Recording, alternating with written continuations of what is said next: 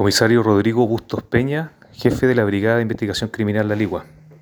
De acuerdo a orden de investigar por el delito de robo con intimidación que data de un hecho delictual de febrero del 2021, detectives de esta brigada realizaron una serie de diligencias investigativas logrando identificar al autor y posicionar al en este caso al imputado en el sitio de suceso, motivo por el cual y mediante el trabajo mancomunado con el Ministerio Público se logró gestionar una orden de detención y entrada de registro al inmueble, lo que culminó, ¿cierto?, con la detención del, del sujeto por la responsabilidad que le cabe en el delito de robo con intimidación,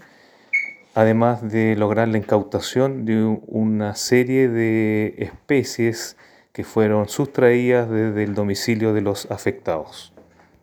El imputado, quien poseía antecedentes policiales por diferentes delitos, pasó a control de detención en la mañana del día de hoy.